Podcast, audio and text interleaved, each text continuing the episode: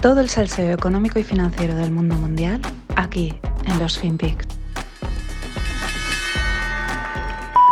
Je pense qu'on a mis en place une bonne méthode technologique. Et j'espère vraiment qu'on arrivera à l'exporter dans un pays capitaliste. Je trouve que la France devrait vite adopter notre système de crédit social pour régler ses mouvements sociaux.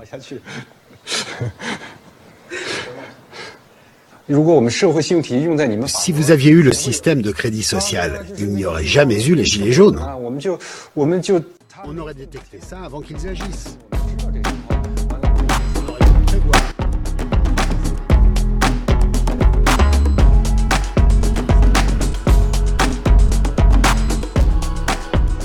¿Qué tal, no financieros? Aquí estamos con el tercer programa de la semana y este que veis era eh, Lin Jin Yue. Eh, lo que pasa es que está con una sobretraducción en francés porque lo están entrevistando pues, en un canal francés, evidentemente. ¿Y quién es este tipo? Pues este tipo es el diseñador del, sistema de crédito social chino. Y ahí ya veis cómo había un momento que se reía, ¿no? Porque lo que les dice a los franceses es que si vosotros hubieseis tenido un sistema de crédito social, pues no se habría pasado lo de las revueltas de los chalecos amarillos o cualquier otro tipo de, movida de manifestaciones, los tendríais controlados y aquí no pasa nada, ¿no?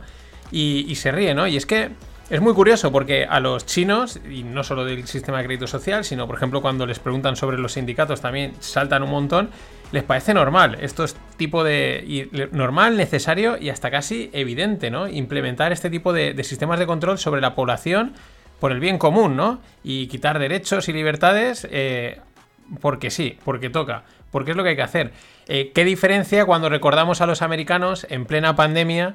Eh, que salían ahí en los coches a protestar diciendo, oye, que les dejen ir a trabajar, que ellos son libres de contagiarse, hacer lo que quieran, ¿no? Y es que son dos modelos, la libertad y el individualismo americano frente a la sumisión y el comunismo chino, ¿no? El grupo, todo por el grupo.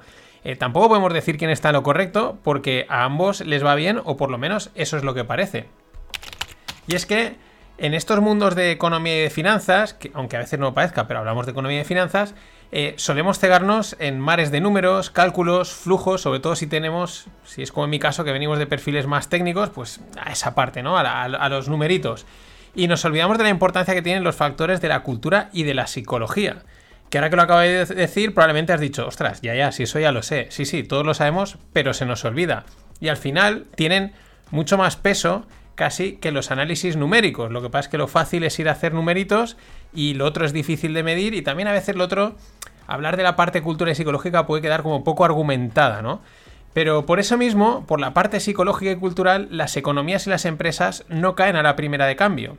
Al contrario, aguantan y resisten más de lo que creemos. Esto, antes de contaros el porqué, me recuerda a una clase sobre construcción que tuve en la universidad. El profesor ponía el ejemplo de un puente en Japón que había sufrido uno de sus típicos terremotos, de estos que tienen allí yo creo que cada dos semanas, una cosa así, ¿no? Y bueno, nos mostraba la foto del puente y en el puente un pilar, el pilar que lo sujetaba, eh, pues que estaba, que resistía perfectamente, pero tenía un corte en diagonal de un lado a otro. Es decir, el pilar estaba como técnicamente roto por cortante, ¿no? Y el profesor nos hacía ver, esto, decía, técnicamente este pilar está roto. O sea, esto en teoría no funciona. Dice, pero la realidad es que ese pilar sigue aguantando el peso como si nada. Y el profesor reflexionaba sobre, sobre esta tendencia que tienen las cosas o las entidades, los sistemas o las personas a resistir. Y que eso se nos solía olvidar mucho a los ingenieros que siempre estamos haciendo cálculos sobre cuándo las cosas se rompen, ¿no? Y haciendo una analogía con esto, pues vamos con China, que por eso he puesto al chino. Eh, podríamos suponer que la economía china está rota. Eh, no lo podemos afirmar porque de momento resiste. Hablo del tema de Evergrande. Porque eh, en los últimos días Evergrande ha pagado los intereses de algunos de los bonos. Recordad que la semana pasada que si no los va a pagar, no se había pagado, se había retrasado, etc. Y también ha anunciado que reactivan algunos de sus proyectos inmobiliarios. Al mismo tiempo, el Banco Central de China ha pasado de inyectar 100 billones de yuanes diarios a inyectar 200. Y esto, en realidad, puede que sean solo gestos de cara a la galería para disimular lo que realmente está cociendo, en, lo que realmente está cociendo, porque el mercado inmobiliario eh, sigue congelado y el verdadero riesgo, como ya comentamos, se está trasladado a los bancos. Pero acordaos del puente, las cosas tienden a resistir y te pueden decir, no, aquí no pasa nada, hemos metido dinero, ya, ya, pero el dinero que ha desaparecido, ¿qué? Y un gesto más de supuesta tranquilidad es el siguiente. A ver, los comunistas, si en algo son los mejores, pero además, de verdad, los mejores, no inganables en esto, es en la propaganda, en los mensajes bonitos que calan, que todo el mundo enseguida aplaude, retuitea, ay, qué guay tal, ¿no? Es que... ¡Ah, qué maravilla, ¿no? Que, que cómo ensalza, etcétera. Bueno, pues lanzaban la siguiente noticia esta semana. Y noticia que evidentemente no ha tardado todo el mundo en aplaudir y hay gente que me ha contado, ¿has visto esto que van a hacer? Qué bien está. ¿Cuál es la noticia? El gobierno chino va a obligar a Chua Jianjin, el fundador de Grande, a pagar las deudas de la empresa con su fortuna personal. ¿No? Y había gente que decía, ah, veis, aquí eso tendríamos que hacer. Lo dicho, este es el clásico mensaje que el pueblo eh, lo compra, vamos, gratis, ¿no? Y enseguida dice, ah, qué bien, mensaje de igualdad, de justicia social. Eh, cuando aquí en este caso lo importante sí que son los números, porque el mensaje tiene muy poco fondo. Vamos a verlos. Evergrande tiene una deuda de 300 billions. 300 billions, 300 mil millones. Si ayer a Elon Musk, Elon Musk alcanzó el hito de ser la persona más rica del mundo con una valoración cercana a los 300 billions, es el más rico, es matemáticamente imposible que el fundador de Evergrande con su fortuna personal pueda cubrir ni siquiera una nimia parte de la deuda que debe, que debe Evergrande. Aquí sí que son números. Aquí no me engañes con un mensajito bonito. Ese tío no tiene suficiente dinero para cubrir esos 300 billions. De hecho, si lo buscáis, son. Eh, tiene una fortuna de unos 10, 15 billions. Pero todo el mundo lo aplaude y gol para los. gol de los cómics. Y vayamos con otro de los problemas globales, la escasez de cosas. ¿Qué pasa? Pues que faltan cosas, ese es el tema. Y seguimos en China. Eh, pequeños suministradores de gasolina, o sea, gasolineras pequeñas eh, de ese tipo, están empezando a racionar, a racionalizar el diésel. Sobre todo en provincias como Guangxi y Anhui, en el este y en el sudeste. También les falta gasolina. Y dice, si les falta a los chinos que vale, que son muy grandes y que, pero que son muy previsores, que compran a lo bestia todo para proveerse, porque dicen, somos tanta gente que no podemos, no podemos hacer como los españoles que nos esperamos al último momento a decir, hostia, que falta gasolina, tira a comprar. Y ellos dicen, como no seamos un poco previsores, nos quedamos sin gasolina. Si se están quedando sin gasolina, ¿qué leche les está pasando? Lo que está claro es que van a tener que pillarse caballos, ¿no? He runs on carrots, he runs on carrots. Y tal y como se intuía, siguiendo con China, pues nada, China ahí eh, va a ayudar a los talibanes a reconstruir el país. Y aparte hace una llamada a Estados Unidos para que levante las, sanciones contra los líderes afganos. Vamos, esto en, el bet win, en las casas de apuestas, cotizaba en negativo. Tú metías pasta y te devolvían, y directamente te la devolvían, ¿no? Porque estaba así prácticamente cantado que los chinos estaban detrás de los talibanes. Sobre todo después de esa campaña mediática a nivel global, de, de que hasta los talibanes parece que hasta molaban, ¿no? Al mismo tiempo, Biden, nuestro amigo Joe Sleepy Biden, en un programa de televisión confirmaba que si China atacaba a Taiwán, le preguntaban, y dice, si China ataca a Taiwán, Estados Unidos tiene el compromiso de ir en defensa de Taiwán. Van sonando las cosas, esperemos que no pase, pero es curioso que vayan sonando. Y hay quien empieza a añadir el término zuela como, como sufijo a cualquier país que implemente políticas cercanas al desastre venezolano. Españizuela, Canadazuela, Amerizuela. Pero bueno, es que a tenor de las informaciones, pues no se equivocan mucho.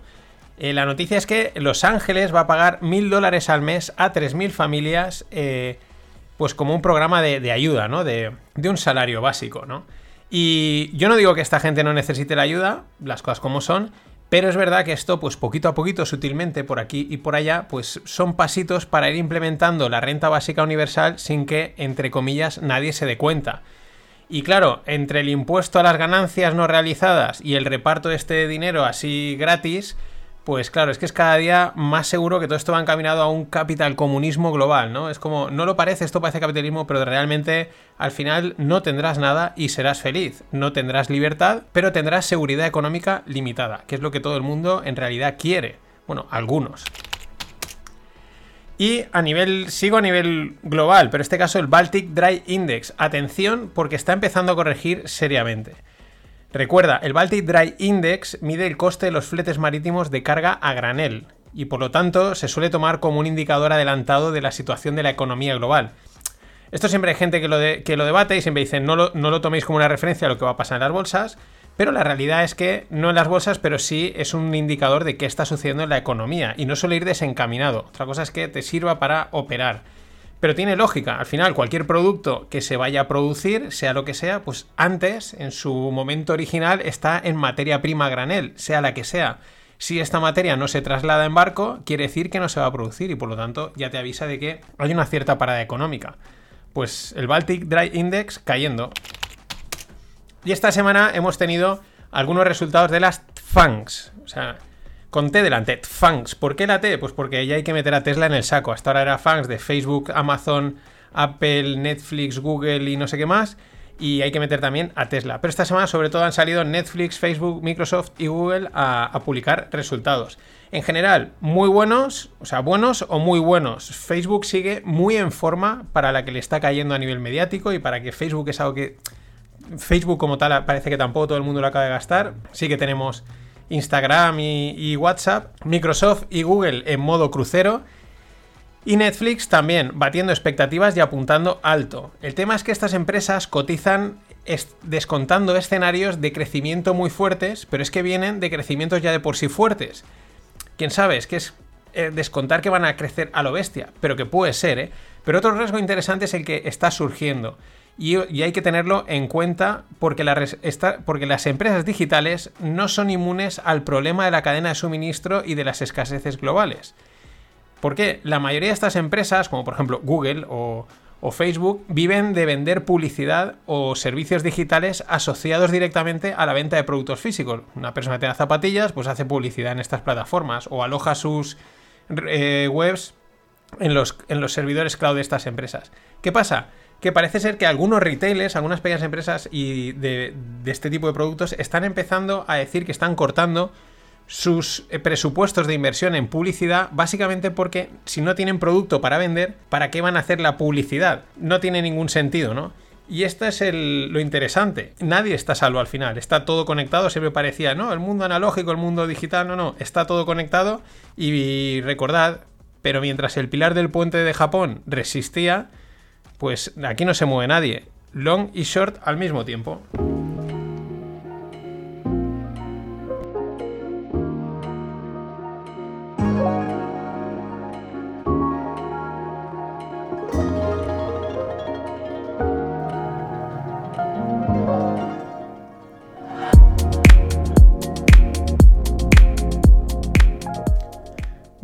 Con una ex startup, Robinhood, ex startup, porque eran de estas súper grandes y ahora pues son, o sea, ya eran startups enormes, ¿no? Robinhood es el broker de trading e inversión americano, muy gamificado, hasta metido en mil historias. Publicaba ayer también resultados y se desplomaba. Eh, no eran buenos los resultados y esto era debido a una caída en la actividad del trading. Bueno, concretamente del trading de criptos, concretamente de Dogecoin. En los anteriores tres meses los ingresos derivados de la compra-venta de Dogecoin le supusieron a Robinhood un 62% del total de los ingresos. O sea, todo lo que ganaba era porque la gente estaba comprando Dogecoin como locos en su plataforma. Y claro, ahora la gente ha pasado de Dogecoin y está metiéndose en Shiba Coin. Shiba es la otra moneda meme alternativa, también de un perro, los perros Shiba Inu y de la que ya se especula con su posible inclusión en Robinhood. No me extrañaría, tal y como está Shiba, porque igual pues con esa inclusión le salva los próximos tres meses de ingresos a Robinhood. Aquí todo es posible. Y silenciosamente, tapados por los recientes máximos de Bitcoin, los estados siguen avanzando en sus regulaciones cripto. Tenemos por un lado a los americanos, que ya están sacando un roadmap para los bancos para empezar a utilizar las criptos, eh, los reguladores están examinando los servicios de custodia, de colaterales, de balances, etc. España también ha sacado unas directivas marco o macro, algo así, para empezar a, a bajar esto. También lo veíamos esta semana con Brasil. Y bueno, y algunos otros que también se estarán posicionando y será cuestión de tiempo que salgan a la luz, ¿no? El tema de la regulación es lo de siempre. Necesaria por un lado para establecer unas reglas de juego para todos y así dar seguridad jurídica frente a movidas. Es decir, esto es bueno para el sector cripto. Pero por otro lado, el problema es que sabemos que los gobiernos acaban sobreregulando y acotando el chiringuito para los elegidos, bancos, instituciones, etc. Es decir, malo para el sector. Por último, regular las criptos va contra la filosofía cripto, contra la más pura y es una leche a mano abierta en realidad para todos los que iniciaron este movimiento. En fin, que sea lo que Dios quiera, quiere decir que sea lo que el regulador quiera. La verdad es que hace falta establecer unas mínimas reglas de juego, porque de lo contrario tenemos lo que sucedió el viernes pasado en Bitcoin, eh, justo un día después de marcar máximos históricos. ¿Qué sucedió? En varios exchanges el precio se desplomó y se recuperó en cuestión de minutos, súper rápido, o sea, sin capacidad de reacción por parte de nadie, salvo los bots, los que estaban ahí manipulando el tema. Eh, desplomar, cuando digo que cayó rápido, es rapidísimo. O sea, en Binance, Bitcoin llegó a caer de los 60 y pico mil a los 8 mil. Y fue el exchange que sufrió el mayor flash crash, que es lo que se le puede llamar a esto. Pero no fue el único. Eh, no tan exagerado, pero también pasó en otros como FTX o Kraken. ¿Esto qué es lo que ha pasado? ¿Qué es lo que han hecho? Quien lo haya hecho, robarle dinero a la gente. Porque la gente pone su stop loss, que si lo tocan le saca el mercado, le vende la posición y con este movimiento ultra rápido se han reventado un montón de gente, es decir, le han vendido para luego recomprarles y le han quitado los bitcoins, literalmente. Eh, como siempre, pues hay quien ha ido a pedir explicaciones a los exchanges y las respuestas, ¿cuáles han sido? Pues del estilo de Tether. La más bizarra es la que dio Binance USA, diciendo que eran independientes de Binance. ¿Vale? Binance está allí en China ha montado sus diferentes filiales y dice, no, no, nosotros no tenemos nada que ver con... Nos llamamos igual, pero no tenemos nada que ver. O sea, en fin, una fiesta, la fiesta del mundo cripto, el salvaje oeste. De hecho, un importante inversor europeo ha iniciado un procedimiento contra Binance demandándole 140 millones por una liquidación injusta de sus fondos en noviembre del 2020, algo parecido a esto. De repente Binance cogió y diría, fuera, pa, pa, pa, pa, te, te saco del mercado y es que, mira, esto es así, amigo. Pero bueno, a ver cómo queda. Y bueno, Cory Hofstein, que es un reputado analista e inversor cuantitativo de activos tradicionales, lanza su tesis que me parece muy interesante, de que los criptobillonarios, los billionaires cripto, tienen su dinero atrapado en el mundo cripto. No pueden sacarlo porque dice que los bancos no les aceptan la transacción, porque no quieren pagar los impuestos correspondientes y porque no quieren desenmascararse a sí mismos. Sobre todo lo dice a raíz del movimiento este que ha habido con los NFTs que se han pegado pelotazos y es porque dice, es que esta gente igual no ha podido sacar el dinero y se ha lanzado a comprar rocas, de, rocas digitales, ¿no? En fin, visto lo que se mueve, pues no es mala teoría. Bueno, os dejo con Chintani.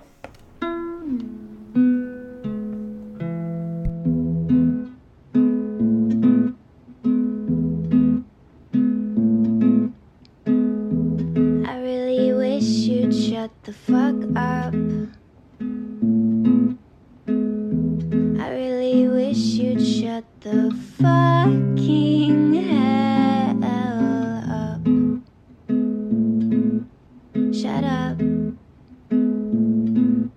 Shut up. Shut up. Ahora sí, hasta mañana. You fucking psychopaths.